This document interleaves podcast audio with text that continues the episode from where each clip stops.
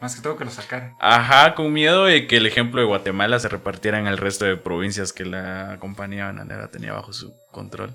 Sí, porque si te das cuenta lo que decía Diego, es cierto, toda la infraestructura telefónica, eléctrica, eh, todo lo que se utilizaba para trabajar está al servicio de ellos.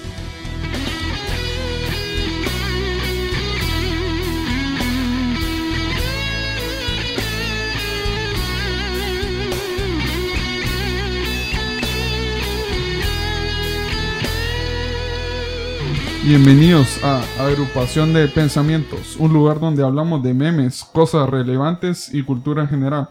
Les saluda Diego Shocking, Jairo Boyo y tenemos como invitado a Kevin Tech. ¿Qué onda? ¿Cómo les va? Mucho gusto, muchas gracias por, por estar aquí. no, de verdad felicidades, mucha bueno que estén empezando a hacer algo y pues nada, aquí llevo esperando a que inicies el tema.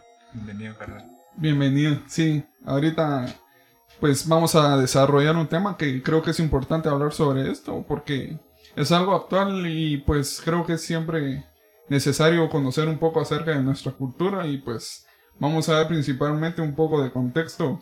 Y antes de empezar dar gracias a todas las personas que nos están escuchando y agradecerles de que pues nos estén apoyando bastante.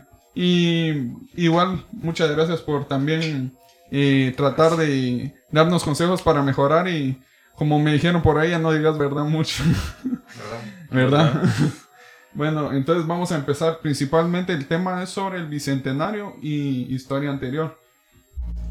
Vamos a ver principalmente un poco el contexto donde vamos a ver originalmente cómo fue toda la historia anterior al bicentenario y principalmente a la independencia.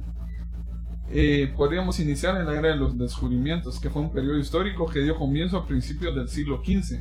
En esta época, la mayoría de europeos y principalmente portugueses y españoles, y en cierta medida un par de británicos, recorrieron todo el planeta cartografiando y conquistando en buena medida. Dicha expansión vino propinada por eh, la necesidad de acceder a ciertos recursos como la seda y principalmente el oro y la plata que en ese entonces era el, método de pago. La exploración pues continuó en todo el mundo y principalmente, como dijimos, fueron los españoles y fueron los portugueses. rutas de comercio. Sí, las rutas del comercio incluso. fue por eso principalmente que se buscó y en cierta medida, en una pequeña parte, fue también para demostrar poderío, así como hicieron los portugueses. Sí, eran potencias en auge, entonces tenían que convertir de algún lado. Sí, porque principalmente tenían que ver, así como está ahora China contra Estados Unidos, tiene que sobresalir de alguna forma. O sea, principalmente el ser humano nunca va a dejar de tratar de, ir compitiendo. Pero inicialmente fue porque andaban buscando una ruta más corta a las Indias sí, orientales. Esa fue la ruta principal, pero... Encontraron América. Sí, encontraron América. O sea, no fue su objetivo principal, pero fue una forma donde fueron ganando. Sí, algo obtuvieron, estuvieron chingando hoy en día. Sí, porque incluso eh, para Cristóbal Colón fue un poco difícil conseguir la, notoriedad de que le dieran la ruta porque él fue primero con los portugueses a pedir recursos, pero ellos no pudieron en ese entonces. Y como los españoles eh, acababan de terminar una, una, guerra contra los árabes, eh, digamos que los recursos que, que tenían destinados en ese entonces ya no lo ocuparon en la guerra, sino que se lo dieron a Cristóbal Colón para que emprendiera el viaje. Porque en ese entonces eh, necesitaba más dinero para... O Necesitaban obtener recursos. Sí, necesitaba más recursos y lo de la ruta de acortarla porque sí gastaban demasiado dinero en un viaje y... Sí, es que era muy largo el viaje. Era muy largo y perdían gente también a veces, se moría por lo mismo la distancia, se podían quedar sin provisiones o algo así. Ah. Sí. Y principalmente esa fue la, el motivo. Ya ah, entrando en, en, contexto de la cultura maya, podríamos hablar de que pues ellos fueron una de las culturas más desarrolladas en Mesoamérica. Anteriormente ellos vinieron los olmecas y algunas que están cerca de México o en el área mesoamericana como los mixtecos. Pues principalmente los mayas sí estaban muy, muy adelantados para su época, como podríamos ver que eh, ellos tenían una buena organización porque eh, no estaban así como que un solo rey dependía, sino que estaban por eh, caciques. sí. porque los caciques estaban eh, determinados en distintos lugares, pero obviamente tenían algún lugar donde juntarse.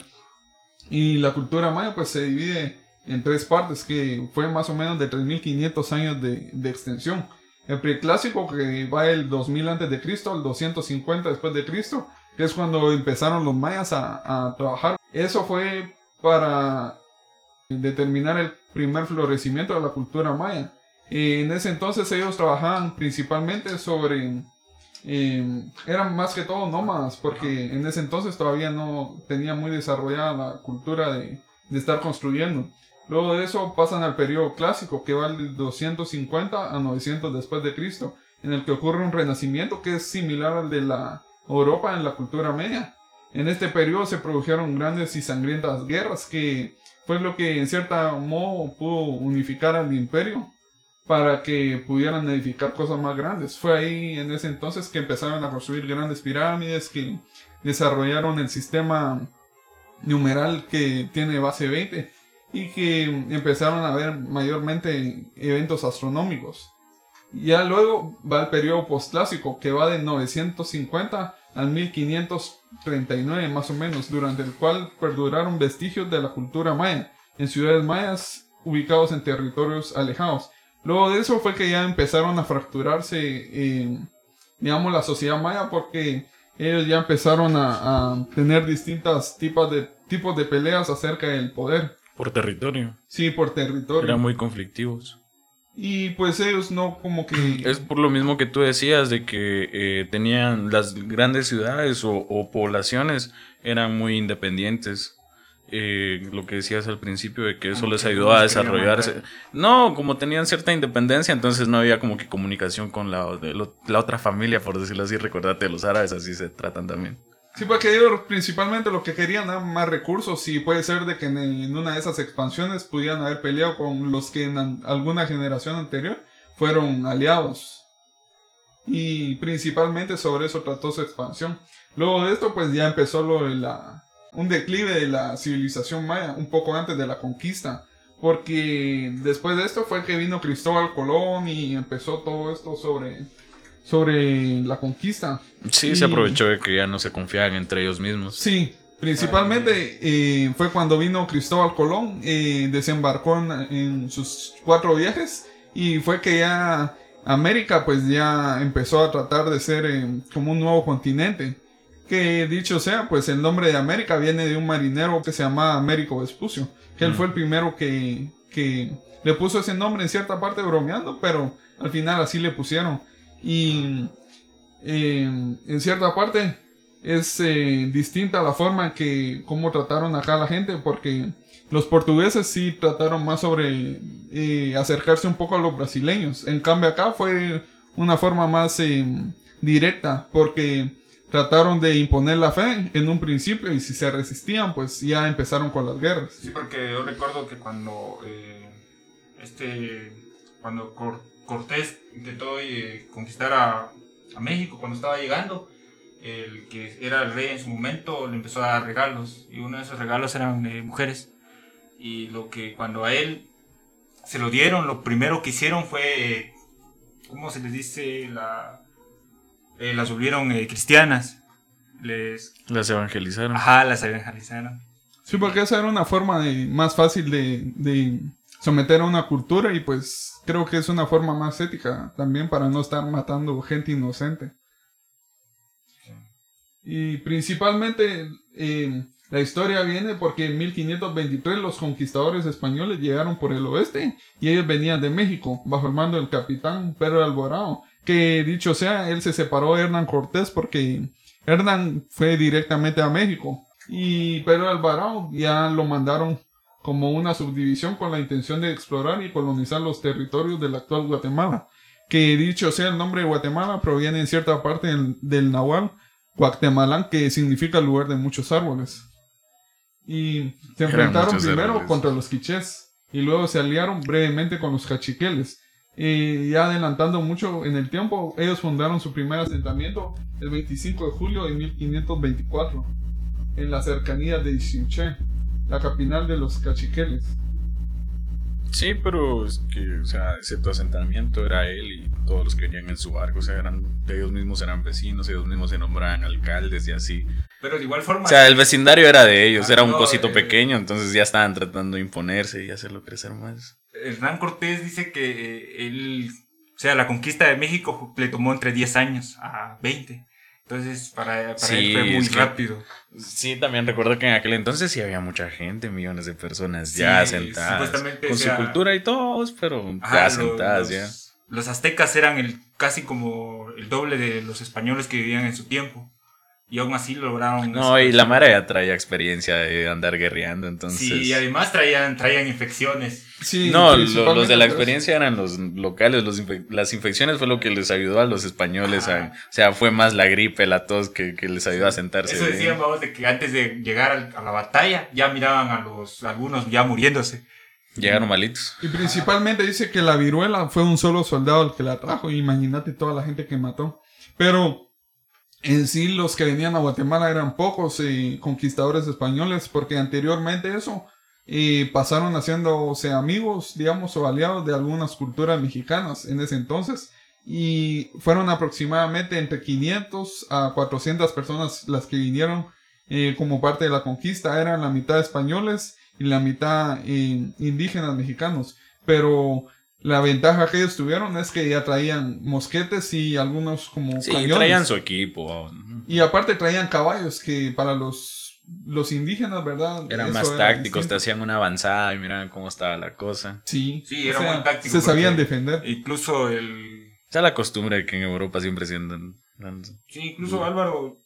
eh, Álvaro se dio cuenta de eso y lo primero que atacó, o sea, porque la, geo- ge- ¿cómo es? la geografía de Guatemala está dividida en tres, en el de la costa pacífica, el Petén y el Atlántico. Sí, pero internamente también es muy dividido a vos, por eso es que Ajá. la Mara se agrupaba y como no, no eran muchas, entonces Sí, en otro sea, lado se agrupaba alguien más y comunicación la- no había ajá, En la tanto. costa del Pacífico no había, no había población. Y el Petén, pues, no, no lo atacó primero. Lo que atacó primero fue el Atlántico. Pero eso es lo que te decía yo también, los españoles subieron jugar bien sus cartas porque en algún lugar donde llegaban se aliaban con el enemigo del grupo más grande y principalmente les servía Ah, como guía ah. para ir en, en, digamos, tuvieron que buscar guías para estar acá en Guatemala porque es distinto el territorio y algunos ambientes y para saber quiénes eran los buenos o los enemigos. No, experiencia ya traían de cómo colonizar gente. Sí. Sí. Pero obviamente necesitan una guía. Ah, sí, para Sí. conocer el terreno. Sí, porque inclusive la... ¿Cómo se llamaba esta? La de... La, la amante de, de Cortés. Ella, ella tradujo muchos, muchas lenguas de su momento que ayudó a la conquista de Cortés en México. Sí, o sea, ellos tenían que buscar con quién aliarse para eh, establecerse de mejor manera. Sí. Luego de eso, pues eh, empezó un tema importante, podría ser los dominicos acá en Alta Verapaz, porque empezó con Fray Bartolomé de las Casas, que se instaló en Santiago, Guatemala, que fue la ciudad que fue fundada. Luego de eso, pues eh, consigue que junto con otros frailes dominicos vinieran y les enseñaron cantos religiosos donde se explicaban cuestiones del Evangelio. Después de eso, empezaron a llevar comitivas con regalos para impresionar a los caciques, que se convirtieron al cristianismo y se volvieron predicadores a todos sus súbditos o vasallos, y se bautizaron en el nombre de Juan. Los nativos consintieron la construcción de una iglesia, pero ellos en cierta parte trataban de mantener sus religiones o costumbres, pero luego de eso a veces los españoles como que se pusieron intensos y por eso es que a veces hay problemas de documentación porque cuando se ponían las personas indígenas con muchas eh, trabas para aceptar su religión o querían conservar los dos al mismo tiempo porque si te acordás que los mayas eran mayormente politeístas que tenían muchos dioses y eso a las personas de las iglesias católicas no les agradó. Y en cierta parte fue un- una mal jugada de los españoles porque actualmente si no hubiera sido la quema de eso tuviéramos mayor información sobre cómo se vivía en ese entonces.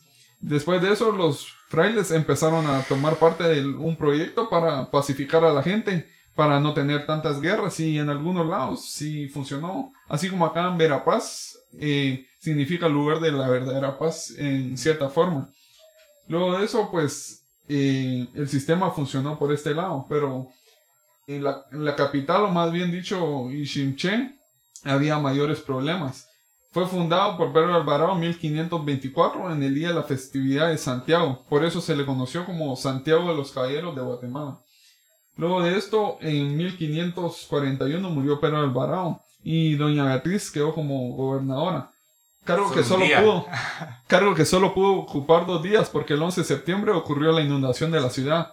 Y luego de eso tuvieron que mover toda la ciudad, segunda ubicación. Sí, se llama el Valle de, de Pancho. Panchoy. Panchoy. Sí. Luego de eso, pues eh, de la conquista ya empezaron a, a, meterse diversos sistemas para poder administrar de mayor forma. Pues empieza lo de las encomiendas y los repartimientos. Porque... Vos, pero, ¿qué te iba a decir yo? En el... Ahí en Antigua Guatemala creo que se cambió por muchos terremotos. ¿no? Sí, fue en ese entonces fue la segunda vez esta el de el deslave. Ah, el deslave. Sí.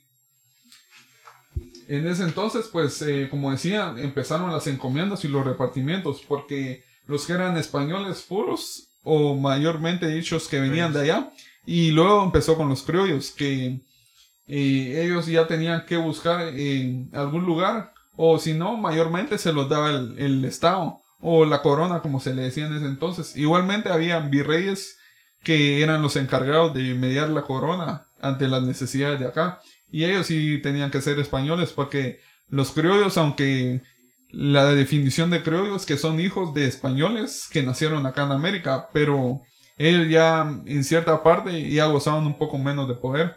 Y había racismo. Sí. Sí, había un poco de racismo incluso entre ellos mismos. Ellos, eh, los españoles mayormente ya tenían las encomiendas, que es cuando tenían una repartición de tierras y todas las personas indígenas que estaban en ese entonces eh, eran repartidas como sus trabajadores, pero digamos trabajadores en un buen sentido porque no les pagaban. Ellos No, tenían los que- tenían esclavizados. Sí, los tenían esclavizados. Ellos eran la mano de obra para los españoles o criollos y ellos tenían que tributarle, digamos, su trabajo, o sea, la mano de obra, y tenían que darle recursos a los españoles. Y los españoles a cambio les daban protección si había alguna guerra y aparte ellos los evangelizaban y los cuidaban. O sea, tenían que ver alguna forma de retribuir eh, el trabajo entre los dos. Yo había escuchado de que en su momento cuando a los mayas los estaban eh, evangelizando, ellos tenían eh, abajo de la cruz, ponían sus dioses de ellos para no sentirse culpables al abandonarlos. Lo que pasa es que, o sea, tenía, aceptaban la religión porque había una represión brutal. O sea, era eso, te quemaban tu casa, te mataban, Sí, te, te te hacían golpeaban. algo, ajá. Sí. Y así, y es interesante cómo, cómo lograron así, eh, aparte de reprimirlos, hacer que trabajaran para ellos, ya que pues se repartían la semana, un par de días para hacer todo el chance que tenían que mandar hacia la corona en España, otro par de días para los eh, conquistadores locales y, el resto pues para ellos, porque también comían, ¿va? Sí, inclusive el, el Alvarado cuando vio que, que había mucha gente aquí en, en Guatemala, eh, o sea, se sintió bien, vamos, porque quiera que no, eran esclavos para, para trabajar. No, y, y eso te indica que aquí se puede hacer algo, en un lugar donde de verdad no haya nadie de hacer por algo. Sí, También eh, Alvarado sabía de que, o sea, venir como conquistador traía más riquezas que solo venir como el segundo. Luego de esto, pues eh, vino el terremoto de 1717, que fue cuando tuvieron que mover la ciudad, porque luego de eso sí quedó prácticamente inhabilitada, luego de tanto destrozo. Después eh, fue movida, en- o mayormente fue reparada algunas partes por Diego de Porres, que terminó en 1720. Los habitantes de la ciudad de Santiago de Caballeros tenían miedo a los sismos después de eso, pero dice que no tanto como a las epidemias de viruela, ya que estas sucedían cada 15 años y provocaban más muertos que los terremotos. O sea, si te das cuenta, eh, la enfermedad de los españoles vino a afectar mucho porque según se decía en ese momento mayormente la muerte era por enfermedades así como respiratorias y pues por tanta guerra. O sea, tenía mayor controlada su índice de, de funciones. Sí, a vos, porque igual de igual forma, o sea, América estaba tan alejada que no había desarrollado esos anticuerpos. Sí, los anticuerpos. Luego de esto, pues eh, ya empezaron los problemas con la Iglesia Católica porque ya empezaron a dividirse un poco el poder con los españoles. Y fue cuando ya empezaron a, a tener muchos problemas en dar su doctrina y obviamente se separaron, porque si te das cuenta, la, la Universidad de San Carlos, cuando fue fundada, en cierta parte tenía cursos de teología y un par de cursos sobre derecho, pero mayormente los que daban clases también eran, eran personas de, de fe, digamos. Eran pertenecientes a la Iglesia Católica. Pero sí tenían buenas condiciones. No, o sea, te, Sí, te educaban, media vez querías Sí, porque recordate aceptar que, la religión. de igual forma eh, los que vinieron a la conquista, o sea, eran analfabetas algunos. O sea, no todos los que venían sabían leer. Mayormente eran los capitanes los que Ajá. sabían y los Lo conquistadores. que pasa es que cuando haces una cultos. conquista también tenés que, el lugar conquistado, tenés que crear cierta infraestructura, tus edificios, lo que frecuentas, tu iglesia, las escuelas, en este caso la universidad, entonces tenés que acondicionarlo a, a como vos sabes hacerlo. Ah, sí, Tienen que traer su grupo de profesionales para poder eh, crear todo de nuevo, una nueva sociedad. sí, te estableces como, como potencia. Sí. Luego de esto, pues, eh, pasando algunos años en el futuro, pues se habla sobre la conjura de Belén, que fue una política reformista. Se trata sobre que empezaron a, a sublevarse algunas personas porque tenían, eh, tenían ansias de poder principalmente sobre los españoles. Aquí ya se habla mucho sobre las ganas de los criollos de pasar encima de, los españoles y teniendo en contexto que España en ese entonces tenía muchos problemas porque varias de sus colonias ya tenían ese problema que querían eh, liberarse de y poder in- se independizar. Sí, ya no dan los impuestos. Exactamente, dejar de dar tributo porque así se lo quedaban ellos. Sí. Luego de esto, pues eh, empezaron a alzarse muchas personas. Por ejemplo, en el año 1820, Atanasio Sul era reconocido como representante no oficial de muchas personas en Totonicapán. Y él ya fue como un héroe nacional. Eh, no mencionamos a Tecunumán, pero él fue el- uno de los que Ah, todavía es que- peleó con Pedro Alvarado. Que O sea, es una historia, no está es, o sea, comprobada que pasó, solo es algo que... pero más allá de eso, pues digamos, eh, ha O sea, sido sí fue un personaje influyente en la historia. Es como una. Puede ser de que no haya sido real, pero principalmente la gente lo contaba como para darse un poco de valor ante los españoles. O sea, es la garra que podríamos decir del pueblo de Guatemala ante las personas que pudieran venir a atacarnos. Luego de eso, pues, eh, Atanasio Azul fue tratado eh, muy mal, ¿verdad? Por el gobierno. Eh, hubieron muchas políticas que trataron de sublevarlo y el gobierno español trató de, de matarlo.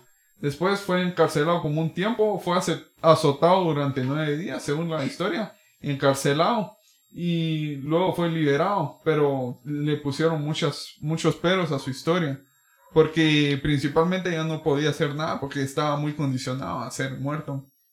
Se podría decir que él es el Tecumumán. Sí, él podría ser uno de los Tecundumán de la vida real que sí hayan existido, porque incluso si te das cuenta, eh, todavía se conserva una silla donde él se sentaba.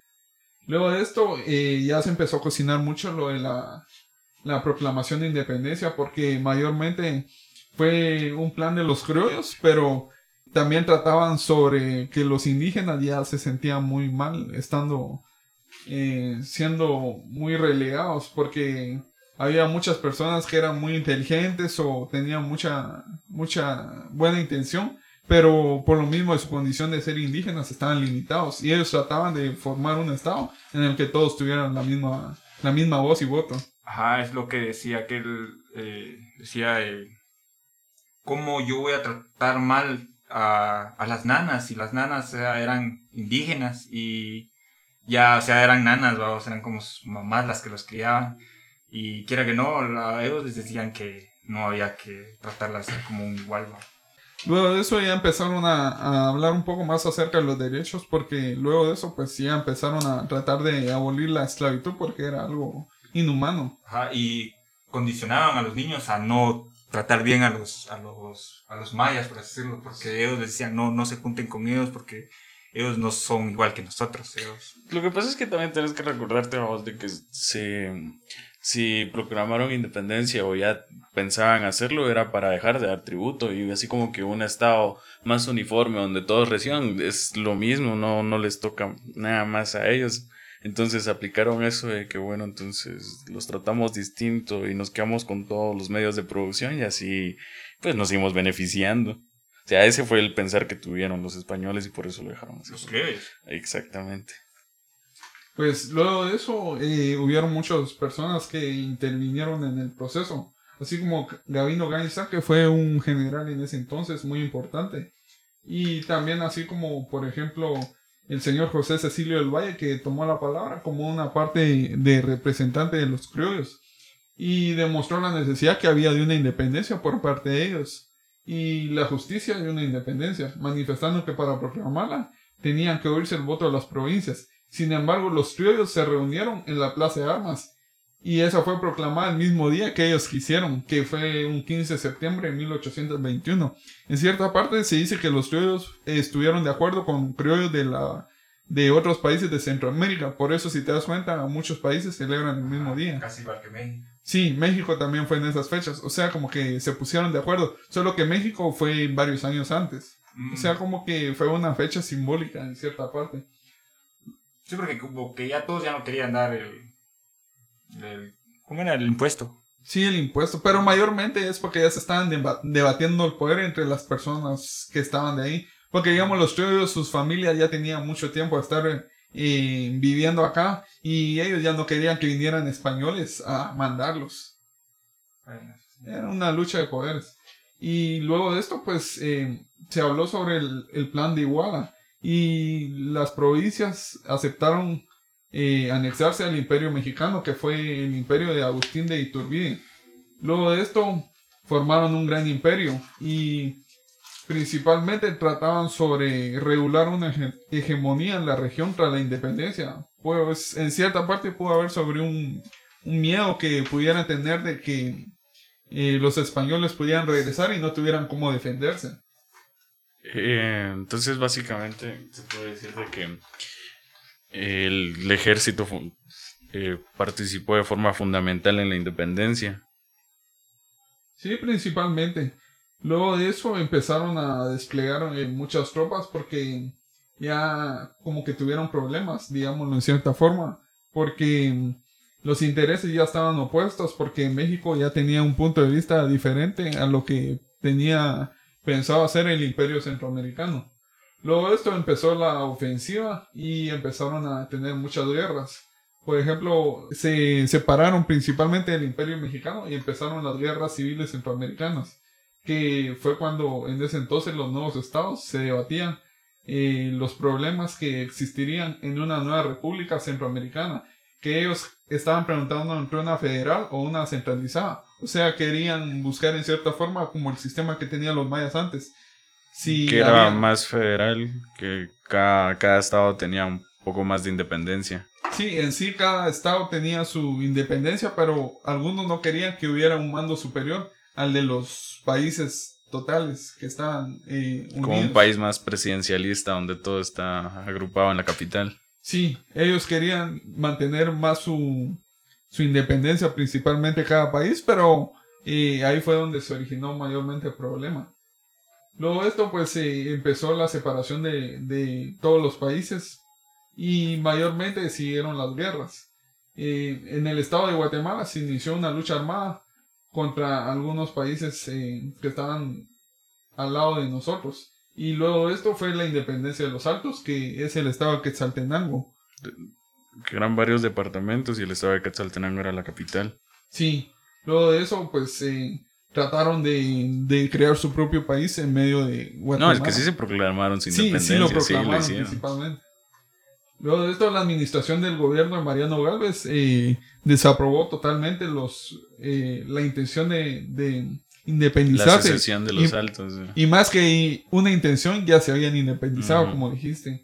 Porque él, en cierta parte, perdieron mucho poder porque eh, es un lugar grande. O más bien dicho, era un No, ahí tenían grande. estacionadas tropas, infraestructura que ya estaba funcionando.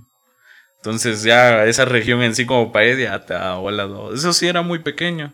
Entonces los lograron reprimir. O sea que, Y lo volvieron a reintegrar a, a Guatemala. Ah, o sea que ya, ya se estaban armando, por así decirlo. No, ya estaba. Ya estaba. Ya, pero no, no, no aguantaron la casaca. Imagínate si lo hubieran aguantado. No, estaba yuca. Estaba difícil. Estaba muy difícil, sí. Lo que pasa es que imagínate toda la capitanía de Guatemala encima de vos. Y luego de este, de este evento vienen muchas guerras, que vas a ver que Guatemala sí tenía mucho poder. Sí, es que te controlaba también El Salvador, Nicaragua. De ahí poco a poco se fueron deshaciendo. Ah, Así como acá menciona sobre el gobierno conservador de los 30 años, que fue el régimen de Rafael Carrera. Y principalmente nadie le tenía ninguna esperanza a él porque lo acusaban de ser solo un militar analfabeto. Pero él en general pues eh, venció a El Salvador en una, en una batalla, que es la batalla de Lara más adelante.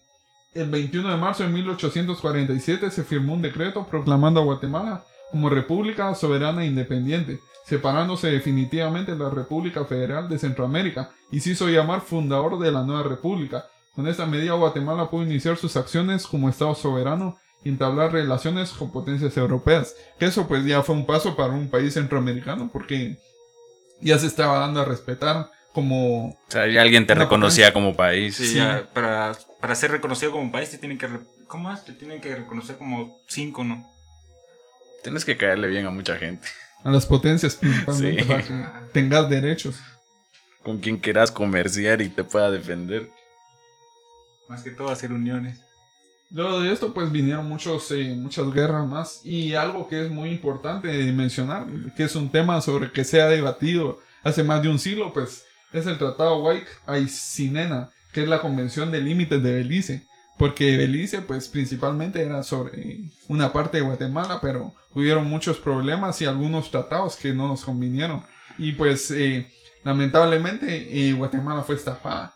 Y en cierta parte fue estafada y en cierta parte pues los ingleses se aprovecharon porque digamos de la dimensión total que tiene Belice solo fue una cuarta o dos cuartas partes de espacio total que se dio en ese acuerdo y luego los ingleses ocuparon más espacio y actualmente pues eso es lo que se sigue reclamando eh, ante las cortes internacionales para que pudiera devolverse eso pero principalmente o personalmente yo lo veo muy difícil Sí, porque ya tienen una cultura también. eh. Sí, ellos ya se reconocen como país y pues, eh, por ejemplo, el inglés se habla mucho ahí.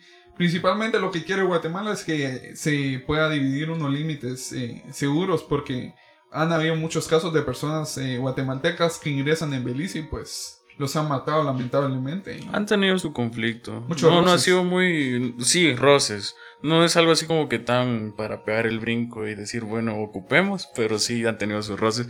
Suponete el contexto de eso es algo un poco curioso porque al final alguien dio permiso para que se asentaran ahí. Sí. Pero entonces llegaron a un acuerdo donde querían una carretera de la capital hacia la costa de ellos.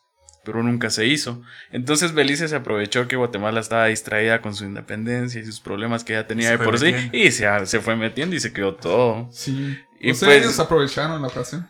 Ajá, y hoy en día, pues, que, que se resuelva ese problema está yuca, pero como para distracción mediática sí te sirve mucho.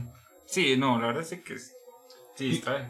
Y haciendo como un paréntesis ahí como cosa curiosa, en el año 1976 o 1975 eh, no está muy definido porque pues como fue un evento secreto, digamos, eh, fue cuando Israel eh, estuvo apoyando mucho a Guatemala y ya habían juntado hasta la infraestructura militar para poder recuperar Belice militarmente. Eso es algo que no mucha gente sabe, pero sí ocurrió. Y ya estaban a unos días de hacer ese evento, pero pues ocurrió el terremoto y Guatemala ya no pudo. No sé si haya sido una señal porque en ese entonces Inglaterra ya había puesto algunos eh, de esos Buques. buques de guerra y lamentablemente creo que sí nos hubiera ido muy mal. Sí. Porque en ese entonces ya era una potencia, eh, no sé si nuclear, pero sí tenía mucha... eh. No, nuclear armamento. no, todavía estamos muy no. atrás, sí, todavía no. No, Eso sí. eh, 1976. ah, 1900, Sí. ah, entonces mi- 76. Sí. O sea, Israel iba a intervenir en el 76. Sí, Israel estaba dando el apoyo a Guatemala. Sí, es que como Guatemala se puso las pilas reconociéndolos como Estado. Sí, porque en ese entonces... No, y te sabes la historia de, de un diplomático que fue secuestrado y necesitaron un guatemalteco para mediar. No, no, eso no Eh, lo conozco. Te la quisiera contar, pero ahorita no la tengo muy presente. Ah, bueno, entonces eh, será en una próxima. Pendiente. Pendiente. Luego de esto, pues vino la re- Revolución Liberal de 1871, que fue la que interpuso el general Justo Rufino Barrios, eh, conjuntamente con el general Miguel García Granados. Eh, luego de esto introdujeron muchos cambios que hasta el día de hoy pues se notan. Eh, la producción de café a gran escala, que fue por necesidad de los terratenientes de Occidente y fueron los principales promotores. También la introducción del ferrocarril a causa de la necesidad de mover el producto. A fin de recompensar a los militares que colaboraron en la resolución, se expropiaron la tierra indígenas, que eran extensiones de tierra donde los indígenas vivían desde la época colonial y pues se dio, se repartió de una mejor forma porque eh, a veces eran tierras ociosas que pues no se Nadie utilizaba, pero sin embargo tenían dueño. Sí. Sí, es que ahí se dio que le dieron prioridad a que como el país producía café y de esa manera se sostenía la economía, entonces eh, tenían que darle sus, medios para que operaran, les dieron el tren, les dieron chance a pasar. Entonces básicamente llegaba, cargaba y se iba al puerto. Ah. Y te quedabas la tierrita. Sí. Era buen negocio. Sí, estaba bueno. Va, pero si te das cuenta, acá en Coa, por ejemplo, hay muchas cosas que perduran. Por ejemplo, se produjo la fuerte inmigración alemana en las Verapaces, la cual colaboró decididamente en la producción del café. El capital alemán dio origen a los latifundios neocoloniales en Guatemala, convirtiendo a los antiguos feudos coloniales en propiedad capitalista. Y luego de eso, pues como los alemanes invirtieron mucho dinero, Guatemala ya empezó a exportar mucho café. Ah, eso es lo que no tengo entendido. ¿Por qué los alemanes vinieron? Eh, lo que pasa es que alguien les dio entrada, no sé si fue justo Rufino Varios, algo así, que promovió la venida de ellos, eh, subvencionando tierras, o sea, pregunta, había una convocatoria donde vos, si querías, podías ir a Guatemala a tener algo de tierra y cosechar. Ah. Pues tenías que ser alemán, ¿va? Sí, porque dice que se produjo una fuerte inmigración, la cual fue principalmente y mayormente por la producción del café. Dice la producción de café para exportación que llevaron a cabo los alemanes se basa en un sistema que impuso el gobierno liberal de Justo Rufino Vargas, que pretendía mejorar las condiciones de vida de los campesinos en cierta parte, pero que pasara también a manos de propietarios privados que acumularan el capital agrícola. O sea, no iban a, a ganar de cierta forma los indígenas, sino que era un poco más de negocio entre los alemanes y el gobierno. O sea, que ellos venían a invertir. Sí. Hacerles un negocio al gobierno. O sea, que ellos venían, te trabajaban las tierras. Sí, porque, digamos, la exportación del café, eh, los alemanes fueron los que construyeron el ferrocarril Verapaz, el cual fue fundado el 15 de enero de 1894, mediante la firma de un contrato por 90 años entre ellos y el Estado de Guatemala. Este proveía la construcción, mantenimiento y explotación de un tramo de ferrocarril entre Panzós y en cierta parte la tinta y a muchos lugares de Guatemala. Sí, porque aquí no había quien invirtiera también, ¿verdad? No, no, no había quien tuviera todo el dinero para hacer eso, entonces más que llamar gente de fuera. Pero específicamente se buscó quiénes se les promovió y si no eran ellos no cabía nadie más. No tenía capital suficiente. No, capital había donde sea, pero lo que pasa es que si no estoy mal, justo Rufino Varios como que tenía, tendía mucho hacia Alemania. Ah. Entonces, por ahí hay motivos ahí. Habían intereses ocultos, obviamente. Sí. Ese, nazi. Sí. No, saber, pero estaban ahí. Todavía no. Luego de esto, pues ya empezaron los gobiernos del siglo, siglo XX. Fue ahí cuando ya se dio mayormente los cambios en Guatemala. Y principalmente hablando por Manuel Estrada Cabrera, que empezó a, construir muchas cosas acá en Guatemala. Y se trató mucho sobre el café, el maíz y otras cosas. Y pues eh, ciertamente tuvo que ver un poco con la construcción del canal de Panamá, que provocó unas tensiones entre los mexicanos y los estadounidenses que ya estaban invirtiendo. Y fue en ese periodo que ya entró la United Fruit Company, que pues fue muy importante en la historia de Guatemala. Y de ese término, pues ya viene la forma despectiva en que nos trataban algunos países como una república bananera. Que era de Guatemala hasta Colombia y Venezuela. Ah, era grande, güey. Sí. No, y también habían otras islas del Caribe y así, vamos. Básicamente, la gente venía, eh, cualquier organización de religiosa o capital privado o lo que sea, venía, se asentaba en un país, producían ya sea banano, azúcar o lo que produjera, café y así. Si te das cuenta, eh, dice que en 1920 el príncipe Guillermo de Suecia visitó Guatemala e hizo una descripción objetiva de la sociedad.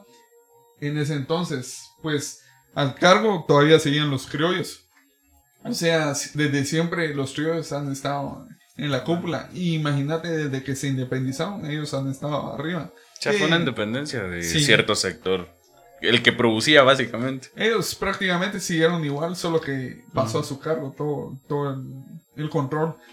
Y después venían los ladinos, que ya es un cruce entre los, es- entre los criollos y las personas indígenas, o pudieran ser los mulatos o los negros. Después Ah, sí, es que habían traído esclavos negros, ¿verdad? Sí, ellos ya estaban incorporados en la sociedad prácticamente.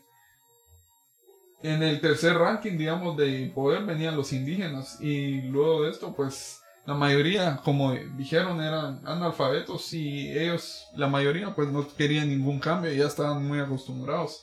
Y entre ellos se dividían en tres grandes mayorías, que eran los colonos que vivían en plantaciones, que se les daba un pequeño terreno para que cultivaran, pero tenían que trabajar en las plantaciones de, de los dueños del terreno por un tiempo para, digamos, eh, de cierta forma saldar su edad. Cosa que hasta el día de hoy se ve Sí, mucho. Es un vestigio de esa época. Después vienen los jornaleros, que también se ve mucho, que son trabajadores por día, que se trabajan eh, en fincas por un determinado tiempo y por un pago. Pero ellos ya son un poco más autónomos. Sí, o sea, no, no los vas a tener directamente en tu casa, sino que tienen suya propia, ¿verdad? Sí, y luego antes. pues ya van los artesanos, algo que ya descendió un poco la popularidad, pero en ese entonces era muy, eh, muy importante, por, eh, por ejemplo, como los sopladores de hojas, por poner un, un, un contexto, es algo que se usaba mucho en ese entonces y pues eh, los artesanos tenían que hacerlo porque si no te iba a costar como hacer fuego, así era con muchas Era cosas. útil. Sí, eran los que hacían la mayoría de cosas útiles. Aunque todavía Pero se sigue haciendo. Depende. ¿Qué? No sé. No, yo lo he visto en el mercado que venden. Ah, no, de fijo lo siguen usando, pero no como en aquel entonces Sí, que todos ya. tenían uno en su casa. Ya pasó un poco de, de tiempo porque... ya O sea, empezás a utilizar otras cosas. Sí. Hasta con la tapa de tu olla le. Pero, o sea, sí se sigue vendiendo Ah, la estufa no la vas a estar todavía. soplando. Ah, No, sí, vos tú vas. Ah, Eh, pero por si, te, si usas leña para tu... Ah, definitivamente. Sí. Luego de esto, pues, eh, en el gobierno de José María Orellana, la United Fruit Company, pues ya empezó a, a demandar ocho horas para el trabajo. Y pues ya empezaron a quitar tierras que eran de los indígenas que todavía no habían sido quitadas en el Se del apropiando de más tierra. Sí, Que al final quedaban ociosas. ¿eh? Pero eso es, eh, en un momento es de la historia es importante porque José María Orellana, pues en cierta parte les dio mucha tierra. Y la United Fruit Company ya tenía demasiada y mucha no lo usaba. Luego de esto, pues empezaron los gobiernos de transición que tuvieron muchos, eh, muchos avances como principalmente crear algunas cosas y eh, hacer algunos cambios así en forma más sencilla. Luego de esto, pues ya viene el gobierno de general Jorge Ubico. Que, Pues, o sea, que esa- esas tierras que la- las adueñaron ellos en su momento, porque ahorita ya no está esa empresa. No, ya no. O sea, que ahorita esas tierras son las que pelean. Sí, Que ahorita te voy a contar. Sí, es que es, es un poco compleja la historia. Porque, digamos, eh, General Jorge Ubico no tuvo mucho problema con eh, la United Fruit Company porque, o sea, él ya tenía... eh, Él ya sabía cómo estaba el sí, tema. ya ya. sabía cómo estaba el asunto. Porque, Entonces ya solo le dio seguimiento a los tratados, a las concesiones de tierras que ellos tenían. No puso peros. Sí, porque digamos que ya tenía muchas inversiones en Guatemala y obviamente si lo sacaban en ese entonces no iba a ser muy bien visto e incluso lo podían retirar del Sí, cargo. porque o sea, no solo ellos no solo te tenían inversiones en Guatemala, en toda Centroamérica, también en Colombia. Pues él empezó a construir muchas cosas, así como el Palacio General. Y fue algo que construyó Ubico. Ah, sí, hizo muchas reformas en infraestructura, ¿cierto? Sí. Pero luego de esto pues ya viene algo interesante que es porque como en ese entonces estaba la Segunda Guerra Mundial. Y eso es algo que tampoco muchos saben, pero sí había muchas personas nazis acá en, en Alta Verapaz. Por lo mismo de que había demasiados alemanes. Vinieron a refugiar. No. Algunos vinieron a refugiarse, pero mayormente eh, ya estaban simpatizando mucho. Y luego de esto Por la fue que influencia acá en Alta Verapaz. el gobierno estadounidense tuvo que sacar a los alemanes. Por eso fue que bajó un poco el nivel del café. Pero era necesario porque imagínate ya hubiera habido muchas células nazis acá. Ya hubiera sido muy difícil. Ay. Algo así como en Argentina. Sí, en Argentina había mucha cultura nazi. Luego de esto pues viene la revolución de 1944. porque ya empezaron a hacer muchos, muchos cambios que... No, la Sí. gente ya está muy inconforme. Sí, obviamente. Fue principalmente por un triunvirato compuesto por un civil y dos militares. Eh, Jorge Torrielo, el mayor Javier Arana y alguien que luego va a ser muy importante, eh, el capitán Jacobo Arbenz Guzmán. Luego de esto pues viene el gobierno de Arevalo que pues habló mucho sobre eh, tratar de educar a las personas porque la élite... no Era estaba- profesor. Sí, la élite solamente estaba arriba. Y Yo sí ellos- le quería enseñar a la Mara. Ya lo traía adentro. O sea, él lo que quiso es mayormente universalizar todo eh, la educación. Porque solo las élites tenían acceso a, a poder ser cultos y creo que por eso era mayormente manipulable la gente en ese entonces. Sí, recordar que, o sea, la educación también la impartían colegios católicos y así. Entonces era lo que había en el medio. Más no. Luego de esto pues viene el gobierno de Jacobo Arbenz, que él fue el que sí vino a hacer muchos cambios y para muchas personas actualmente pues eh, dicen que ha sido el mejor presidente que ha tenido Guatemala. Eh, él empezó en, en, en el año 1950, fue apoyado por muchas personas y los obreros, campesinos, maestros y estudiantes le dieron todo su respaldo. Por eso fue que ganó con gran mayoría. Dice que en 1950, el año en el que ganó, el 76% de los habitantes poseía menos del 10% de tierras, mientras que un 2.2%, el 70% la United Fruit Company era dueña de más del 50% de las tierras cultivables del país. Solo ahí te das cuenta de todo el poder que tenía esa empresa acá en Guatemala. Tengo entendido que él ayudó para hacer los caminos, ¿no? Mm, ya se venía desde antes, pero aquel lo terminó de promover. Sí, ¿Qué- pero sí hubo ah, buenos avances. ¿Qué otras cosas hizo en su gobierno? La reforma agraria. Hace de cuenta que eh, él promovió una reforma en la que las tierras ociosas de cierta cantidad de años, no sé si eran 5 o 10, que no se habían trabajado, eh, alguien podía venir y decir, bueno, las utilizo para trabajar, o sea, campesinos no- normalmente, pero hubo muchos problemas.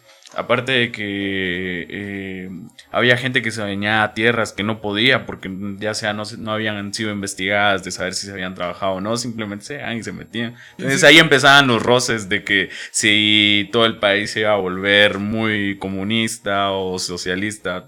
Eh, pero Jacobo decía que no, que eran un gobierno capitalista, pero que querían hacer las cosas bien.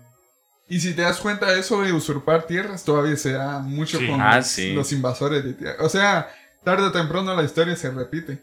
Pero, Pero ya no en la misma medida. En aquel entonces sí fue, te ocupaban un buen pedazo. Sí, Ah, no, pero aquí también si te ocupan, ¿no viste lo que pasó aquí cerca? Sí. Que ¿Hace hicieron- cuánto? Hace como, como un mes o dos meses tal vez, hicieron una casa de dos niveles.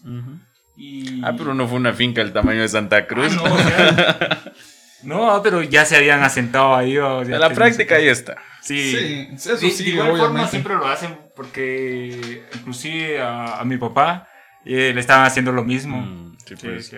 cuando miran que no le usan, nadie lo usa, pues alguien tiene que... ah, Vos Tiene tenés que que ir a hacer tu cerquito, dejarlo bonito. No, ese es ni el cerco. No, ni el cerco. Un muro. pues. Pues eh, volviendo al contexto, pues eh, sí fue mayormente eh, Jacobo Arbenz el que enojó a la United Fruit Company porque aparte de esa empresa, eh, por todas las concesiones que fueron otorgadas por Estrada Cabrera y ratificadas por el gobierno de José María Orellana y Jorge Ubico, como ellos ya sabían el, el trance, digamos. Y Jacobo Arbenz vio que todas esas empresas no pagaban ningún impuesto y ellos controlaban los trenes, la electricidad, los teléfonos y telégrafos y muchas de las carreteras específicamente solo para ellos. O sea, prácticamente éramos como una gran finca, digamos. Exactamente, ¿no? Y en parte lo seguimos siendo. Hace cuenta de que, aparte de la, eh, la, la, la compañía bananera, eh, no solo ellos se vieron afectados, sino que eh, también finqueros que ya se habían asentado, que tampoco pagaban impuestos, entonces como que mucha gente se, se agrupó concluyendo de que eso no era bueno, ¿por qué? Porque no están acostumbrados a que les cobraran les dijeran hasta dónde están sus límites. De ahí empezó toda una campaña mediática en Estados Unidos donde pues a mucha gente les metió en la cabeza que Guatemala se iba a volver comunista. Sí, eso fue el principal motivo. Y aparte que la United Fruit Company tenía demasiado peso en Estados Unidos, porque esa era como una, como decir, Amazon Oil o algo así. O sea, era una de las mayores empresas y la que mayor impuestos pagaba. Y digamos que en ese entonces el gobierno de Estados Unidos hizo lo posible para sacar a Jacobo Arbenz. No, ya se dio cuenta de que el, un, un alto directivo de, de, de la compañía, pues el hermano de él era un alto directivo de la CIA también, entonces la influencia existía. Por eso ellos vinieron. Eh, no, ellos se encargaron de hacerle creer a, a- al Congreso y así, o al Senado, no, no sé cómo se dirá, eh, de que, que quisieran algo. Más que todo que lo sacaran. Ajá, con miedo de que el ejemplo de Guatemala se repartiera en el resto de provincias que la compañía bananera tenía bajo su control. Sí, porque si te das cuenta lo que decía Diego, o sea, es cierto, toda la infraestructura telefónica, eléctrica, eh, todo lo que se utilizaba para trabajar está al servicio de ellos. Luego de esto, pues, eh, como decías, eh, que ellos tenían familiares en ciertas partes del gobierno y pues obviamente movieron sus hilos. Y fue en 1953 que empezaron el plan para eh, sacar a Jacobo Arbenz literalmente del, del poder. Y pues tarde o temprano lo tenían que hacer. Y fue en 1954, bajo el mando del coronel Carlos Castillo Armas, que sacaron a, a Jacobo Arbenz. Y la forma en que lo hicieron, pues fue muy, muy fea, ¿verdad? Fue, fue muy trágica, la verdad. O sea, se juntaron en otro país. Y ahí pues entrenó a mucha gente que no necesariamente era guatemalteca, sino que era gente que o sea, quería un chance y pues el chance que había era ser casi tipo mercenario, o sea, de entrenarte para ir a invadir. Y después de eso, cuando ingresaron al país y fueron avanzando, les costó, pero fueron avanzando y contaban con apoyo aéreo que hacía bombardeos. Entonces a la gente eh, los chingaba psicológicamente de que no allá afuera está mal, entonces mejor no me opongo, dejo eso. Hubieron eh, enfrentamientos entre mucha gente de también la rama militar y gente que por sí quería defender, pero cayó. Eh, ¿En qué sentido? Cayó el gobierno. Sí, porque eh, en ese entonces, pues, eh, Jacobo Arbenz ya estaba muy debilitada eh, bajo el poder de, de- Estados Unidos. Y trataron principalmente de sacarlo porque, por lo mismo de que Jacobo Arbenz tenía un poco de ideología izquierdista, pero era izquierdista nacionalista. O sea, principalmente velaba por el bien del país. Sí. Luego de esto seguimos con el gobierno contrarrevolucionario. Pues eh, en ese momento ya está mayormente desestabilizado el país porque Carlos Castillo Armas y mayormente en la operación para sacar a Jacobo Arbenz en ese momento se encontraba en El Salvador y pues él trató de entrar triunfalmente al país como una persona que venía a salvarnos de Del comunismo. Del comunismo. Venía a liberarnos y que a establecer un gobierno eh, capitalista y democrático. Sí, porque en ese entonces el Partido Guatemalteco del Trabajo era como la cara del comunismo de Guatemala. No, de hecho llegó a ser el Partido Comunista. Sí. Sí. Y Carlos Castillo Armas lo primero que hizo fue ilegalizarlo, prohibió las asociaciones y todo. Y ahí fue cuando la gente ya se dio un poco cuenta que había algo, porque incluso suspendió los programas favorables a los indígenas y a la clase obrera, impuso una censura, disolvió el Congreso y comenzó una persecución en contra de los intelectuales de izquierda. O sea, él básicamente vino a revertir todo el progreso que se había llevando desde el gobierno de Arevalo, que ya eran como ocho, años más o menos. Y algo que no le gustó a la gente fue que derogó el- el- la constitución de 1945 y la ley de la reforma agraria, que contenía en el decreto 900, la cual dejaba sin efecto la distribución de tierras a los campesinos, y todas las tierras que ya habían sido repartidas fueron devueltas a los terratenientes y a la United Fruit Company. Solo ahí te das cuenta que sí movieron mucho interés en, ese, en esa instancia. Así de cuenta de que cuando cayó el, eh, el gobierno de Arres, o sea, fue derrocado por su misma junta militar, porque, bueno, ni modo, mucha gente se puso a platicar y pues llegaron a la conclusión de que tenían que derrocar a Arres para, pues, calmar a todos y que ya no sufriera más bombardeo de la ciudad, invasiones y así. Eh, la primera junta militar pues era muy favorable al gobierno, entonces era- básicamente la continuidad, pero la CIA presionó para que eh, vinieran otras juntas militares distintas que apoyaran más a Estados Unidos y por ende a la, a la compañía bananera. Entonces básicamente hicieron un proceso para ya establecer un gobierno favorable a Estados Unidos. Donde Castillo Armas era el presidente. Pues él mayormente era como una especie de marioneta o una cara visible al público, pero con control de Estados Unidos y de las empresas que estaban interesadas. En Estados Unidos fue recibido como héroe. Cuando Castillo Armas se fue para allá, le hicieron su fiestecita, desfile. Se la creyeron. no, se la hicieron creer. Lo utilizaron bien. Sí. Pues incluso pues eh, después de todo eso, mucha gente creía que él en cierta parte era bueno, pero en realidad él estaba siendo controlado. Y pues dice que la noche del 26 de julio de 1957, cuando Guatemala estaba inmersa en una gran crisis política, eh, él fue asesinado dentro de la casa presidencial con tres disparos de un fusil. Y la nota que le dieron a la par de su cadáver decía, ni el poder ni el dinero dan forma al mundo. O sea, ponete a pensar cómo estaba la situación. Había gente conspirando. Y demasiado. Demasiado. República Dominicana, Estados Unidos, mucha gente metida ahí. Sí, porque como habías dicho, eh, esa compañía era casi...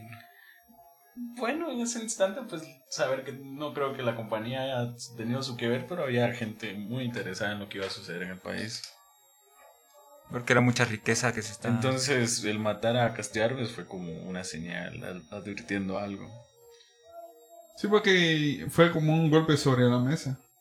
Y obviamente había muchas cosas porque luego de eso fue que ya se vio o se notó más los efectos de la, la Guerra Fría acá en este lado de, del mundo. Y pues luego de esto entró el, el general Miguel Idigo las Fuentes, que era un anticomunista que estaba en contra de Jacobo Armes y Juan José Arevalo, que eran un poco más izquierdistas, pero igualmente nacionalistas y ya empezaron a haber muchos problemas.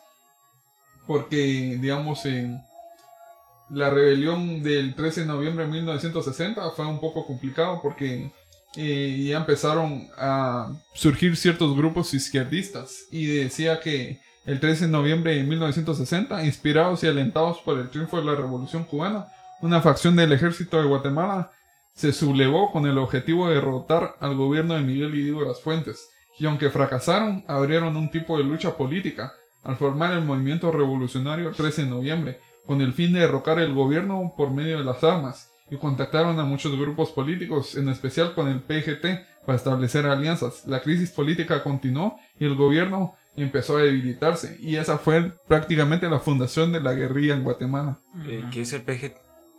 Era organización política, que después se convirtió en guerrilla. Y después se convirtió en organización política de regreso. no, pero ya con distinto nombre, o sea, ya había otra gente al mando, pero básicamente lo mismo. Suponete la Guerra Fría aquí pues afectó de forma un poco rara porque básicamente fuimos utilizados para intereses económicos, utilizando el término comunismo como excusa. Mm. Eh, les terminaron dando la razón, ¿por qué? Porque mientras Jacobo Arbenz todavía estaba en el poder, necesitaba armas para defenderse de, de los invasores. Estados Unidos no quiso vender, entonces contactó con la Unión Soviética. Este, el dirigente del Partido del Trabajo, quien le describía los discursos a Jacobo Arves, si no estoy mal, él mismo fue, o alguien muy allegado a él, a un país de la Unión Soviética a negociar armas. Eso sí, se vinieron con sobrecoste, fue un proceso muy, muy yuca, pero armas ya tenía, o pudo tener. Ya se estaban armando. Eh, eran quienes le vendieron las cosas. Y suponete en aquel entonces, pues como las cosas no estaban muy afianzadas por este lado del mundo para eh, el Partido Comunista de la Unión Soviética, pues ellos una incursión por acá todavía no la estaban pensando. O sea, no, vieron el experimento guatemalteco del comunismo como que algo muy alejado. Ya después se puso más intenso con Cuba y, y los países sudamericanos, pero ya fue más adelante también. Pero si te das cuenta, en cierta parte eso de que las potencias bloquean a los que, digamos, países que sean aliados. Por ejemplo, si te das cuenta, Estados Unidos le ha puesto muchas sanciones económicas a Venezuela, ya hablando en el contexto actual. O sea, ellos prácticamente tratan de, tratan de solo tener a sus, eh, a solo tener a sus aliados, pero no traten de que contacten con otras potencias, porque piensan que eh, se les puede dar la vuelta en cualquier momento. Luego de esto, pues empezó las jornadas estudiantiles que fueron organizadas por la Asociación de Estudiantes Universitarios de la Universidad de San Carlos. Pues entonces, pues sí tenía mucho peso la universidad y pues empezaron muchos problemas y, y fue cuando ya empezaron a... El gobierno empezó a desaparecer gente mayormente, que eran los, eh, las personas que estaban a favor de la revolución y el derrocamiento del gobierno, pero desde el punto de vista civil o estudiantil, digamos, mayormente. Fue cuando le dieron el golpe de Estado a Idíbaras en 1963 y, y empezaron muchos gobiernos como el de Julio César Méndez Montenegro, que ya tenía más roces con, con otros lugares y personas. Y ya empezaron luego de esto los regímenes, regímenes militares de la década de 1970 en adelante, que fueron por Carlos Arano Osorio, Eugenio Laugerus García y Fernando Romero Lucas García. Porque ahí ya se empezó a ver más marcada los grupos comunistas, digamos. Ahí sí ya empezaba la Guerra Fría acá. ¿Por qué? Ya era más marcado el asunto. Porque en ese entonces ya se estaba peleando mucho por eh, quién tenía el poder. Y los grupos izquierdistas obviamente ya tenían mucho peso. Y luego de eso pues eh, ya empezó a, a, hacerse los grupos paramilitares y todo eso. Y la guerrilla pues ya empezó a atacar, o, eh, digamos, en forma ideológica y también militar al gobierno. Fue en ese entonces que sí empezó a haber eh, muchos muertos y muchas personas que fueron efecto colateral. Por ejemplo, dice que en 1974 el general Lauderus García derrotó al general Ríos Montt en elecciones fraudulentas. Y fue el terremoto en 1976. O sea, en ese entonces sí había muchos problemas de este, de este lado. O sea, tenés la catástrofe, a eso sumarle la inestabilidad política, porque si puedes ser presidente, pero vivís con el miedo de que capaz si mañana te derroca alguien más, y ese mismo pasa por el mismo proceso, y así te la vías viviendo. Y por ejemplo, si te das cuenta, dice, el gobierno de Lauderu se vio definido por tres hechos, el terremoto en 1976, la masacre de Panzós y el conflicto por Belice, es lo que ya habíamos hablado, que hubo un intento eh, muy fuerte de tratar de recuperar. Ah, en ese entonces fue lo que vos decías sí, del... en ese entonces fue. Ah. Pero obviamente ahí Israel ya estaba, ya estaba haciendo potencia, porque como Israel obviamente es un aliado estratégico de Estados Unidos, y se hacen una cooperación mutua en cuestiones de armamento. Uh -huh. Luego de eso, pues vino, vino el gobierno de Lucas García, que continuó con el modelo electoral de años anteriores, que pues eran elecciones militares mayormente, y siempre habían sospechas de fraude electoral, pero nadie decía nada porque... No, era eso era así, incluso Jacobo Barres, si alguien pudiera, quisiera acusarle de fraude electoral, de algún lado podría jalar. Se sigue. Se sigue. Lo que pasa es que eh, vos como militar pues tenías un montón de camiones para llevar gente a votar y ya solo le ibas diciendo, aquí por favor. Y se sigue haciendo. Y se, así se sigue haciendo. Incluso, eh, luego de eso, pues el 31 de enero de 1980, pues fue la quema de la Embajada de España, que 37 personas fueron quemadas vivas, entre ellas varios españoles. La movilización en protesta por parte de un grupo de indígenas con el fin de llamar la atención del mundo sobre las matanzas que en 1980 cometía el ejército guatemalteco en el Quiché. Pero obviamente algunas cosas pudieron ser comprobadas y otras no. Pero digamos que no es como que un, un, solo lado tenga la culpa, sino que los dos obviamente cometieron muchos crímenes en ese entonces. Sí, o sea, pero de ahí vienen los juicios que se hicieron ya recientemente, donde pues eh, pudieron meter a la cárcel a varios que de verdad cometieron crímenes de guerra, se podría decir, pero sin embargo la influencia sobre las autoridades es mucha, o tal vez la necesaria como para dejarlos en su casa, con un proceso abierto. Sí, porque, por ejemplo, acá dice que el 5 de septiembre de 1980 se dio un ataque terrorista del ejército guerrillero Los Pobres frente al Palacio Nacional con la intención de disuadir al pueblo guatemalteco de asistir a manifestaciones en apoyo al general Lucas García, y principalmente siguieron habiendo muchos eh, muchos sabotajes que eran en contra de esos. Y las empresas o mayormente en, en monopolios seguían juntando mucho poder. Las comunidades ya empezaron a poner resistencia ya se empezaron a unir mayormente a, a la guerrilla digamos en cierta forma. ¿qué comunidades? normalmente el norte del país por o sea, donde se concentraba mayormente la población indígena, incluso donde se sigue con concentrando Alta Verapaz, Quiché. Por eso mayormente de este lado escribieron muchas matanzas. Hay gente que te cuenta cómo, cómo la vivió en el... Bueno, gente ya muy grande, en el Polochic. que se escondían y todo Ajá. eso. Sí, es que eh, por, por lo mismo es que caían en actos así muy malos, o sea, actos terroristas. Porque imagínate una guerrilla no tan bien armada, con dificultades en la selva o en los bosques de, de, de donde quiera que estuvieran. Entonces necesitaban eh, recurrir a esos actos así como que muy extremos para llamar la atención y dejar marcado que ahí siguen. Porque o sea, no son como, la, como el ejército que tenían todo su transporte, tenían todo su equipo y al menos armados iban. Bien armados. Sí, porque luego de esto, pues, eh, vinieron algunos gobiernos eh, y pues eh, se empezaron a, a seguir viendo muchos gobiernos militares, pues, entre ellos vino el gobierno de, de Ríos Montt también, principalmente. A quien sí juzgaron por genocidio, pero no lo pudieron encerrar porque se murió antes. ¿Cómo así se murió? Es otra historia. Bueno, después de esto eh, se da el retorno al sistema democrático. En cierta parte se empieza con el gobierno de Vinicio Cerezo Arevalo, que llegó al poder después de 30 años de gobiernos autoritarios que eran mayormente militares y algunos que llegaron de formas anómalas, por decirlo. Y luego de esto pues empezaron a, a tratar de hacer eh, en cierta parte ya la paz con la guerrilla porque sí era muy desgastante para el gobierno, tanto económicamente como de otras formas. Y luego de esto, pues, eh, pasamos al gobierno de Serrano Elías, que tuvo ciertos problemas ahí. Y él mismo fue el que se dio un autogolpe, porque tuvo muchos problemas y huyó del país. Actualmente creo que en Panamá se encuentra. Creo que sí. Sí. Después pasó por el gobierno de Ramiro de León, que pasó sin mucha bulla, Sí, solo fue un gobierno transitorio. Sí. Y luego pasó al gobierno de Álvaro Arzú, que pues eh, él fue el que mayormente eh, Terminó de cap- capitalizar el país. eh, digamos que punto. algo bueno, lo que más se le recuerda es que él fue el que agilizó todo el movimiento para la firma de la paz, que fue el 29 de diciembre de 1996, si no me recuerdo. ¿Por qué, capitalizar? ¿Por qué hizo eso de? Ah, lo que pasa es que su gobierno, si no estoy mal, muchas empresas privadas se, se vendieron a la... No, muchas empresas públicas se vendieron a la iniciativa privada. Ese fue un gran problema.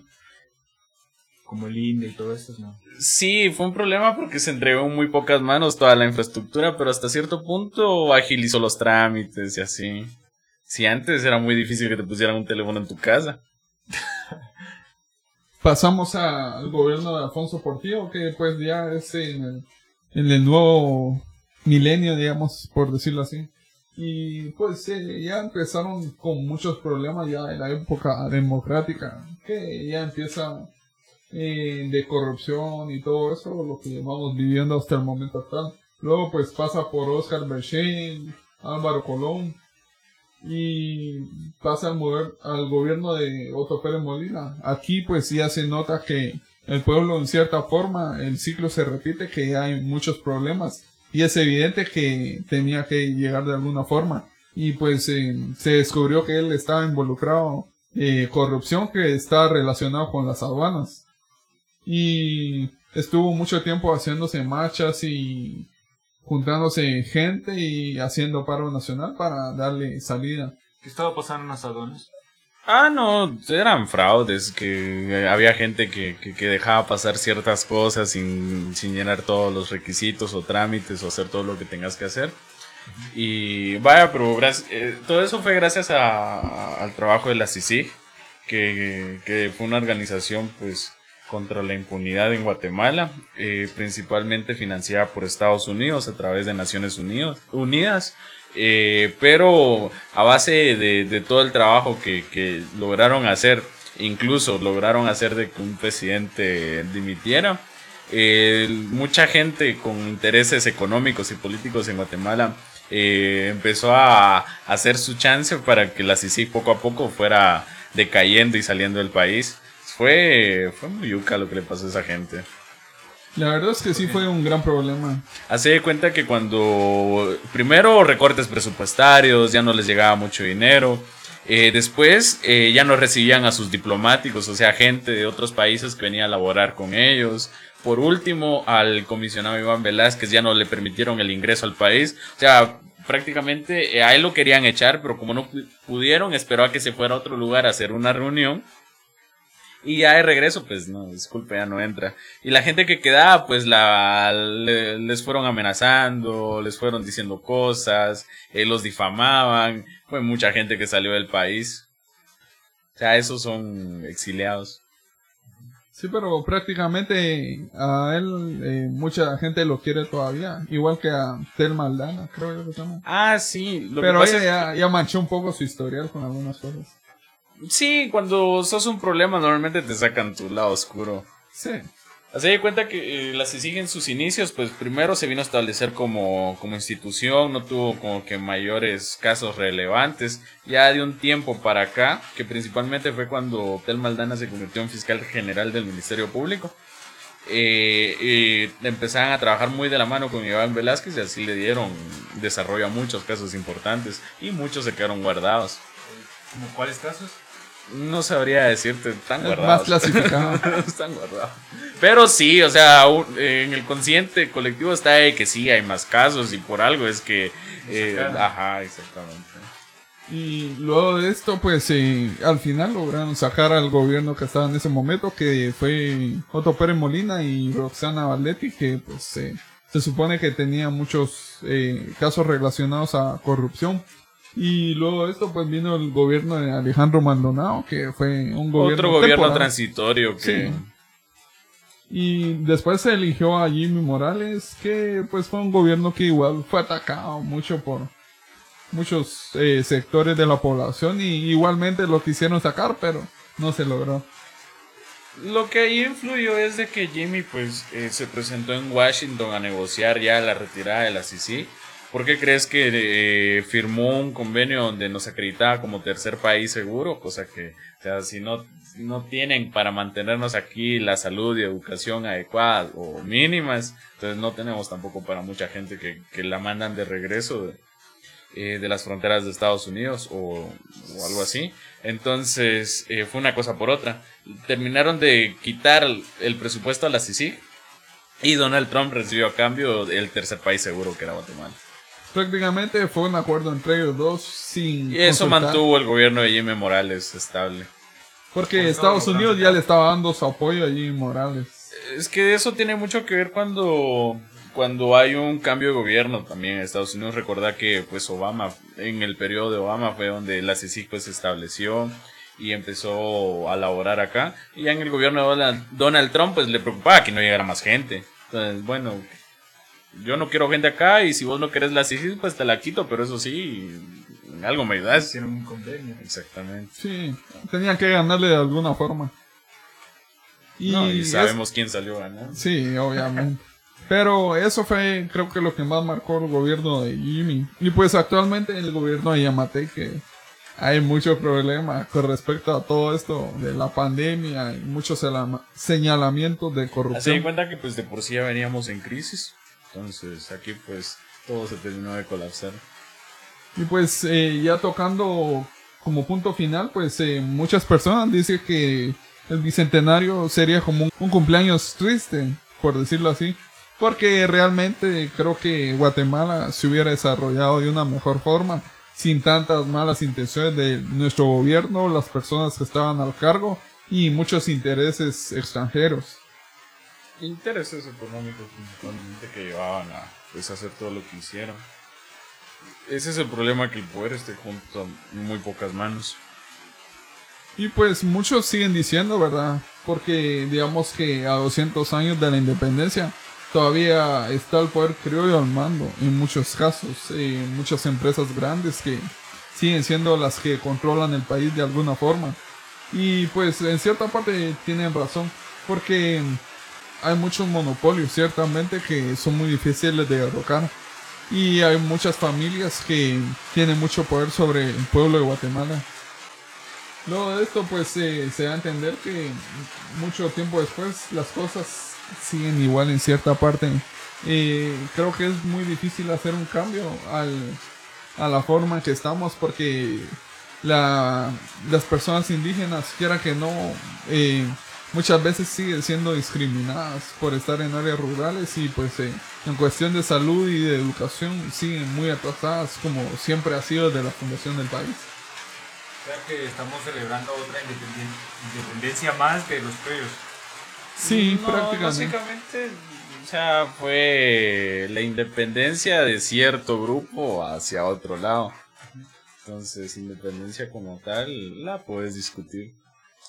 Pues digamos que las ventajas para los criollos en ese entonces pues fue total, les permitió to- tomar el poder, eh, fundar una nación blanca, digamos y excluir a todas las minorías como los indígenas, eh, los negros y otros grupos eh, que están acá en Guatemala. Digamos que la mayor desventaja histórica es que no hemos salido de esa república, que nos da una sensación de que está incompleta, porque es una nación que no incluye a todos realmente. Actualmente algunas personas pues eh, ya están llegando al poder, por ejemplo personas de traje, que en ese entonces, eh, como en los años eh, 1950, casi no lo podías ver porque había mucho hermetismo en relación a que tal vez eh, las personas, digamos, criollas dudaban mucho de la capacidad de ellos.